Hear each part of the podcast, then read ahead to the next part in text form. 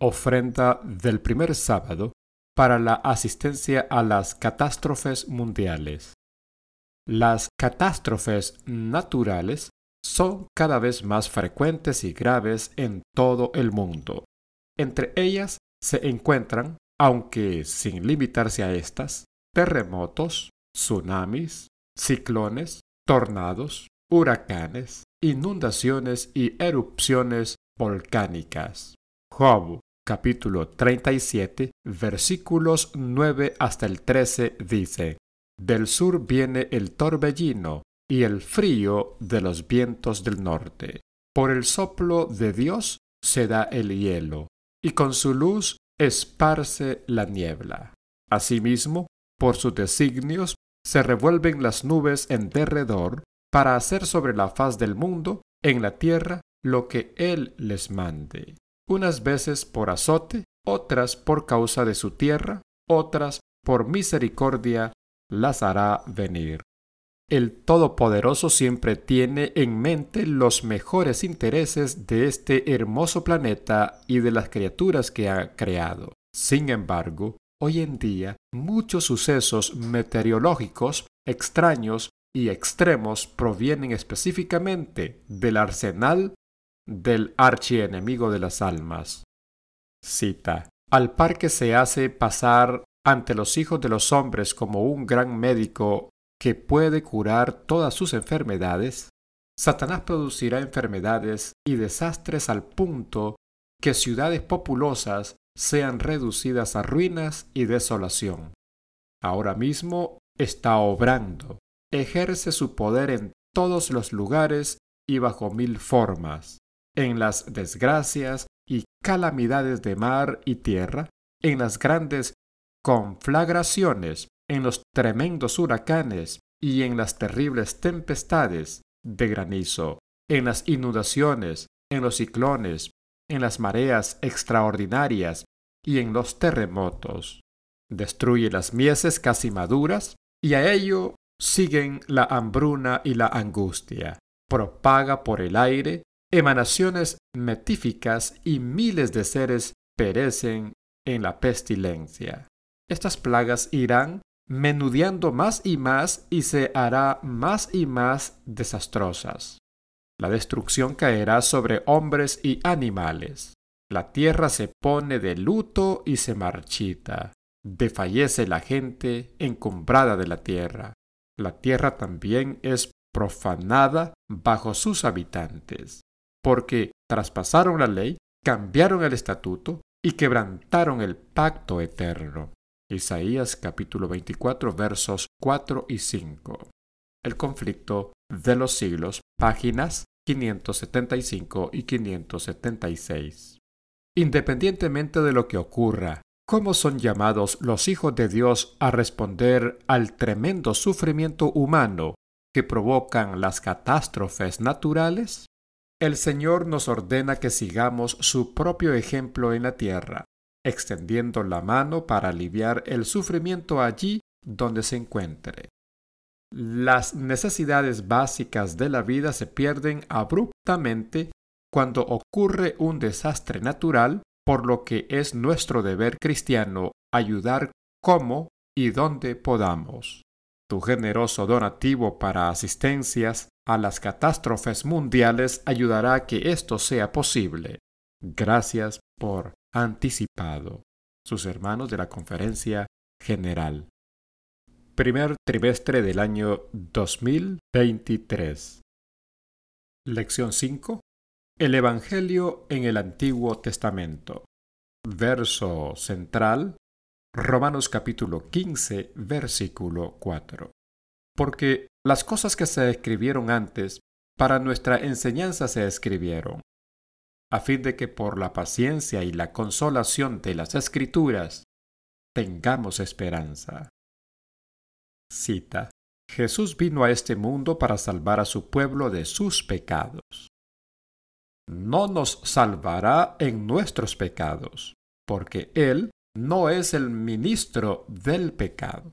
Debemos responder a la atracción divina de Cristo y arrepentirnos de nuestros pecados y unirnos a Cristo como el sarmiento se une a la vid. The Signs of the Times, 15 de febrero de 1895. Lectura adicional, Patriarcas y Profetas, páginas 48 hasta las 57.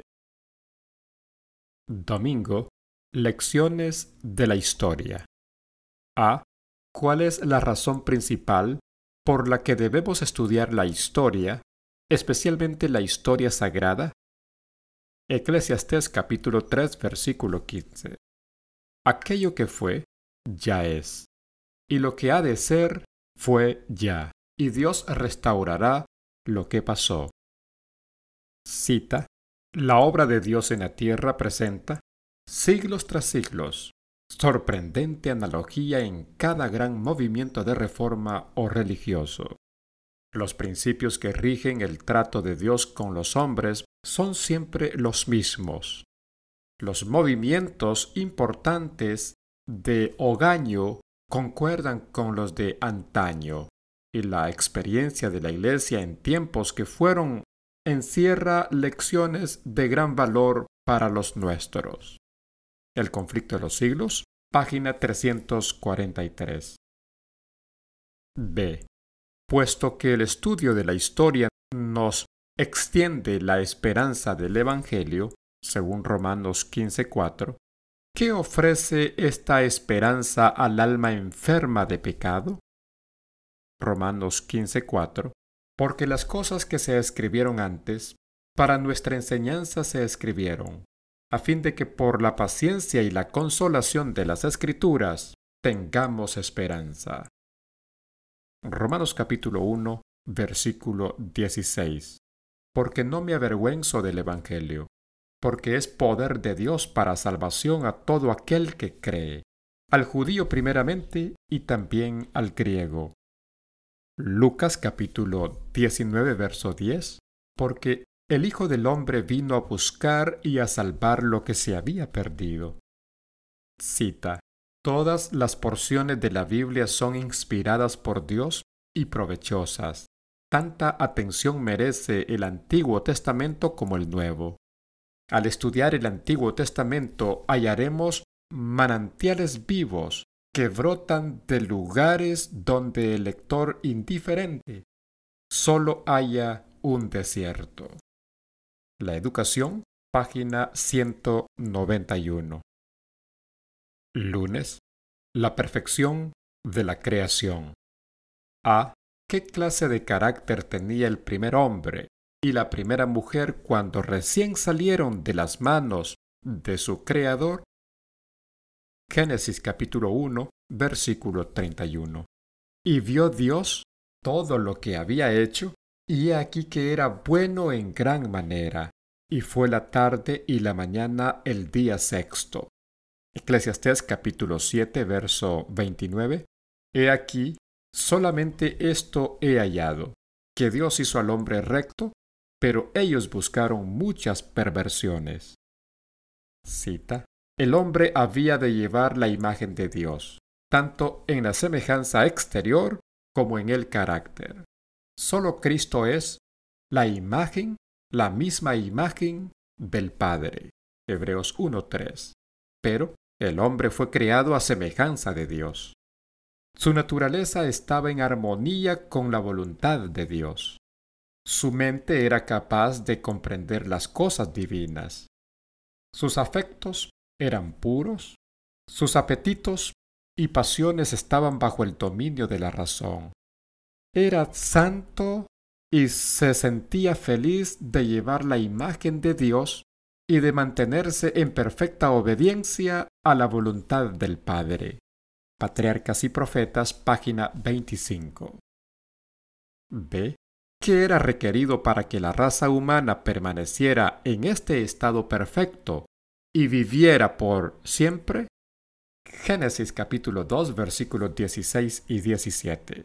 Y mandó Jehová Dios al hombre diciendo, De todo árbol del huerto podrás comer, mas del árbol de la ciencia del bien y del mal no comerás, porque el día que de él comieres, ciertamente morirás. Cita. Cristo no disminuye las exigencias de la ley.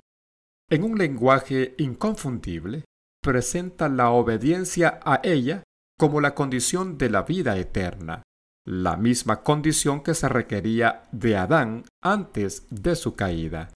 El Señor no espera menos del alma ahora que lo que esperó del hombre en el paraíso. Perfecta obediencia, justicia inmaculada. El requisito que se ha de llenar bajo el pacto de la gracia es tan amplio como el que se exigía en el Edén. La armonía con la ley de Dios, que es santa, justa y buena. Palabra de vida del Gran Maestro, página 322. C.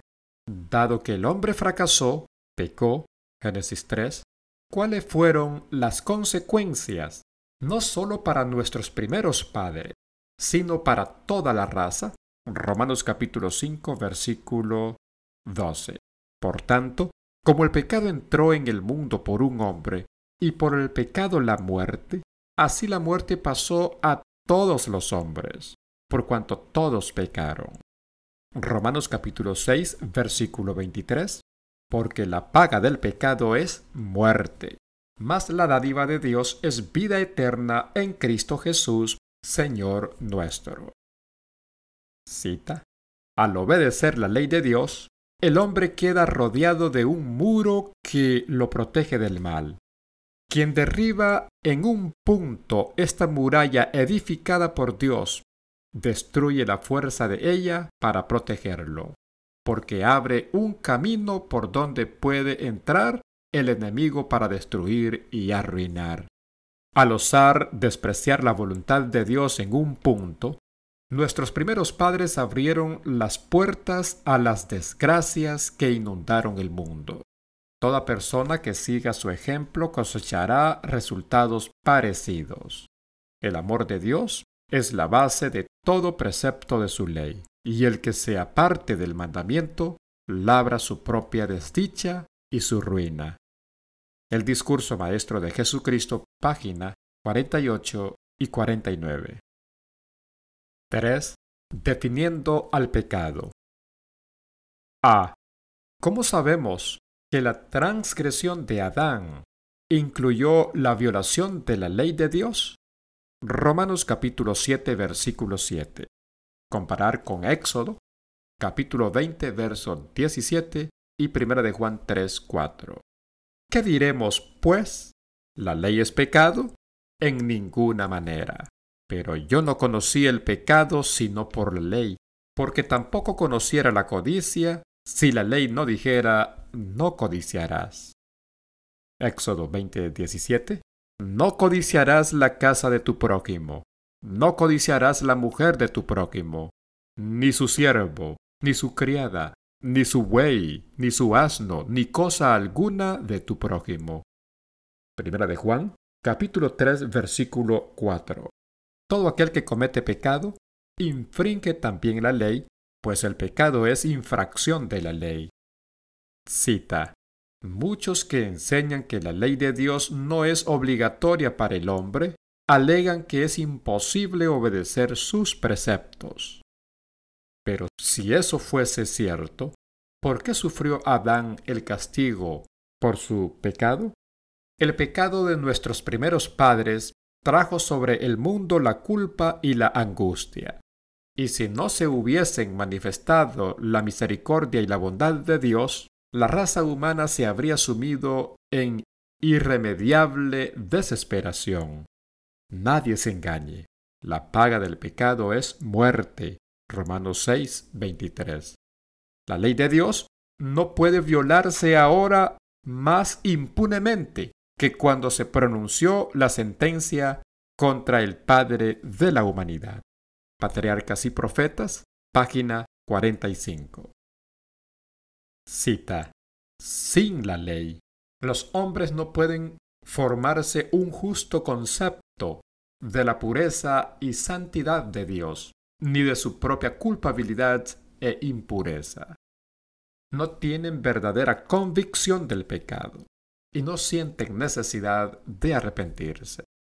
Como no ven su condición perdida como violadores de la ley de Dios, no se dan cuenta tampoco de la necesidad que tienen de la sangre expiatoria de Cristo.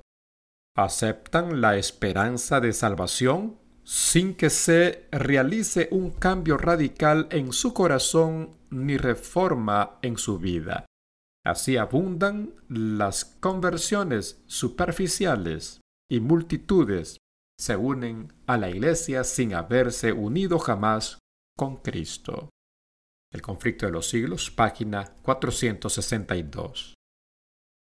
B.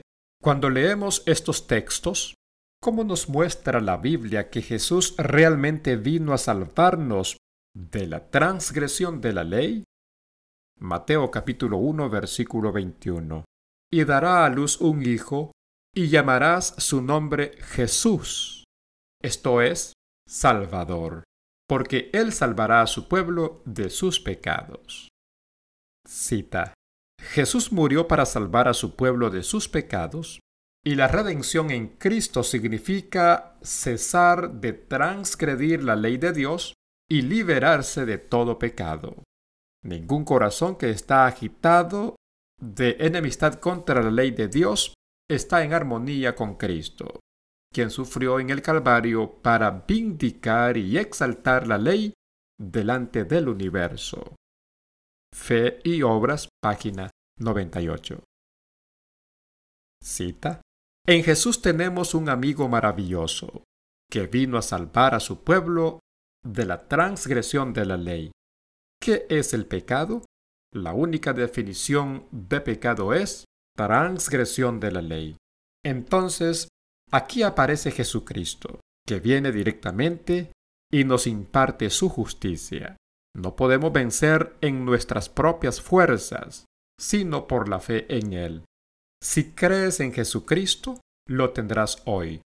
Debes creer que Él es tu Salvador ahora y que te imputa su justicia porque ha muerto y porque has sido obediente a cada requerimiento de aquella ley de Dios transgredida. Si haces esto, tendrás un conocimiento salvador de Jesucristo. Adán y Eva perdieron el Edén porque transgredieron esa ley, pero tú perderás el cielo si la transgredes. The Ellen G. White, 1888, Material página 128. Miércoles. El Padre de los fieles. A. ¿Por qué Abraham, el patriarca del Antiguo Testamento, es conocido como el Padre de los fieles? Gálatas capítulo 3, versículos 6 hasta el 9. Así Abraham creyó a Dios y le fue contado por justicia. Sabed por tanto, que los que son de fe, estos son hijos de Abraham. Y la Escritura, previendo que Dios había de justificar por la fe a los gentiles, dio de antemano la buena nueva a Abraham, diciendo, En ti serán benditas todas las naciones.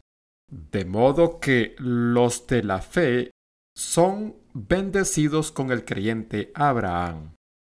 Cita.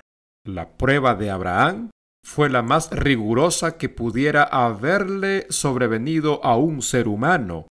Si hubiese fracasado en ella, nunca hubiera pasado a la posteridad como el padre de los fieles. Si se hubiera despiado de la orden de Dios, el mundo hubiera perdido un ejemplo inspirador de fe y obediencia sin reservas.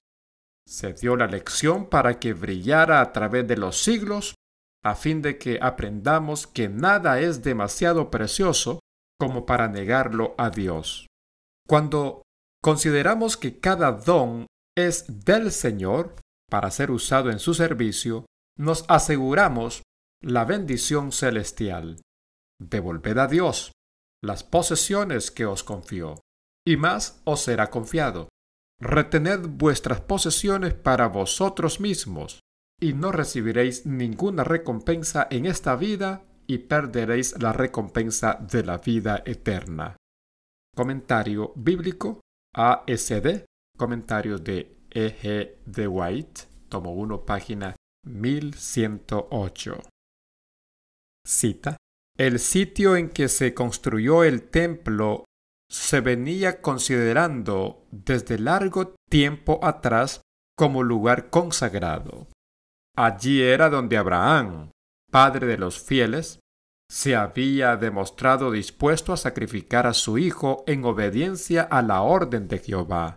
Allí Dios había renovado con Abraham el pacto de la bendición que incluía la gloriosa promesa mesiánica de que la familia humana sería liberada por el sacrificio del Hijo del Altísimo. Profetas y Reyes, página 26. B. Cómo la promesa de la simiente muestra la predicación del Evangelio incluso en el tiempo de Abraham. Génesis capítulo 22 versículos 15 al 18. Y llamó el ángel de Jehová a Abraham por segunda vez desde el cielo, y dijo, Por mí mismo he jurado, dice Jehová, que por cuanto has hecho esto, y no me has rehusado tu hijo, tu único hijo, de cierto te bendeciré y multiplicaré tu descendencia como las estrellas del cielo y como la arena que está a la orilla del mar, y tu descendencia poseerá las puertas de sus enemigos. En tu simiente serán benditas todas las naciones de la tierra, por cuanto obedeciste a mi voz. Gálatas capítulo 3 versículo 16. Ahora bien, a Abraham fueron hechas las promesas y a su simiente. No dice y a las simientes, como si hablase de muchos, sino como de uno, y a tu simiente, la cual es Cristo. Cita. Este mismo pacto le fue renovado a Abraham en la promesa, en tu simiente serán benditas todas las gentes de la tierra. Génesis 22, 18. Esta promesa dirigía los pensamientos hacia Cristo. Así la entendió Abraham. Véase Génesis 3, 8 y 16 y confió en Cristo para obtener el perdón de sus pecados. Fue esta fe la que se le contó como justicia. El pacto con Abraham también mantuvo la autoridad de la ley de Dios. Patriarcas y Profetas, página 387. C. ¿Por qué Abraham fue elegido como receptor del Evangelio y muchos otros en su tiempo no lo fueron? Génesis capítulo 26 versículo 5. Por cuanto oyó Abraham mi voz y guardó mi precepto, mis mandamientos y mis estatutos y mis leyes. Santiago capítulo 2 versículo 19 hasta el 24. ¿Tú crees que Dios es uno? Bien haces. También los demonios creen y tiemblan. Mas quieres saber, hombre vano, que la fe sin obras es muerta? ¿No fue justificado por las obras Abraham nuestro Padre cuando ofreció a su hijo Isaac sobre el altar? ¿No ves que la fe actuó juntamente con sus obras y que la fe se perfeccionó por las obras? Y se cumplió la escritura que dice, Abraham creyó a Dios y le fue contado por justicia y fue llamado amigo de Dios. Vosotros veis, pues, que el hombre es justificado por las obras y no solamente por la fe. Cita. Abraham creyó a Dios y ¿cómo sabemos que creyó? Sus obras comprobaron el carácter de su fe y su fe le fue contada por justicia. Comentario bíblico ASD Comentarios de E. G. de White. Tomo 7, página 948. Jueves. La ley en el resto del Antiguo Testamento. A. ¿Qué otros ejemplos tenemos de la existencia de la ley antes de que Dios la pronunciara literalmente en el monte Sinaí? Deuteronomio capítulo 5 versos 22 hasta el 26. Éxodo capítulo 15 verso 26. Estas palabras habló Jehová a toda vuestra congregación en el monte, de en medio del fuego, de la nube y de la oscuridad, a gran voz, y no añadió más. y las escribió en dos tablas de piedra, las cuales me dio a mí. Y aconteció que cuando vosotros oísteis la voz de en medio de las tinieblas, y visteis al monte que ardía en fuego, vinisteis a mí, todos los príncipes de vuestras tribus, y vuestros ancianos, y dijisteis, He aquí, Jehová nuestro Dios nos ha mostrado su gloria y su grandeza, y hemos oído su voz de en medio del fuego. Hoy hemos visto que Jehová habla al hombre, y éste aún vive. Ahora, pues, ¿por qué vamos a morir? Porque este gran fuego nos consumirá. Si oyéremos otra vez la voz de Jehová nuestro Dios, moriremos. Porque, ¿qué es el hombre para que oiga la voz de, del Dios viviente que habla de en medio del fuego, como nosotros las, la oímos y aún viva? Éxodo capítulo 15, versículo 26. Y dijo, Si oyeres atentamente la voz de Jehová tu Dios, e hicieres lo recto delante de sus ojos, y diereis oído a sus mandamientos, y guardares todos sus estatutos, ninguna enfermedad de las que envié a los egipcios te enviaré a ti, porque yo soy Jehová tu sanador. Éxodo capítulo 16, verso 28. Y Jehová dijo a Moisés, ¿Hasta cuándo no querréis guardar mis mandamientos y mis leyes? Cita. Cada semana, durante su largo peregrinaje en el desierto, los israelitas presenciaron un triple milagro que debía inculcarse la santidad del sábado. Cada sexto día caía doble cantidad de maná, nada caía el día séptimo, y la porción necesaria para el sábado se conservaba dulce sin descomponerse, mientras que si se guardaba los otros días, se descomponía. En las circunstancias relacionadas con el envío del maná, tenemos evidencia conclusiva de que el sábado no fue instituido, como muchos alegan, cuando la ley se dio en el Sinaí, antes de que los israelitas llegaran al Sinaí, comprendían perfectamente que tenían la obligación de guardar el sábado. Al tener que recoger cada viernes doble porción de maná en preparación para el sábado, día en que no caía, la naturaleza sagrada del día de descanso les era recordada de continuo. Y cuando parte del pueblo salió en sábado a recoger maná, el Señor preguntó, ¿Hasta cuándo no queréis guardar mis mandamientos y mis leyes? Patriarcas y Profetas, páginas 302 y 303. ¿Ve qué pretendía Dios que hiciera Israel con la ley moral de los diez mandamientos, hablada y escrita? Deuteronomio capítulo 6 versos del 1 al 9. Estos, pues, son los mandamientos, estatutos y decretos que Jehová vuestro Dios mandó que os enseñase, para que los pongáis por obra en la tierra a la cual pasáis vosotros para tomarla, para que temas a Jehová tu Dios, guardando todos sus estatutos y sus mandamientos que yo te mando, tú, tu hijo y el hijo de tu hijo, todos los días de tu vida, para que tus días sean prolongados. Oye, pues, oh Israel, y cuida de ponerlos por obra, para que te vaya bien en la tierra que fluye leche y miel, y os multipliquéis, como te ha dicho Jehová, el Dios de tus padres. Oye, Israel, Jehová vuestro Dios, Jehová uno es. Y amarás a Jehová tu Dios de todo tu corazón y de toda tu alma y con todas tus fuerzas.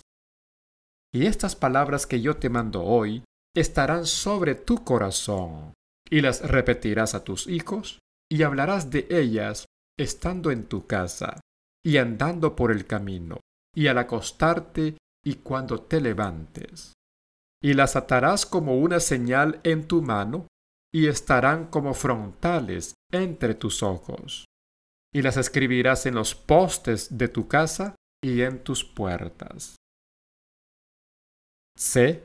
¿Cómo sabemos que el Señor sostuvo esta posición hasta el final del Antiguo Testamento?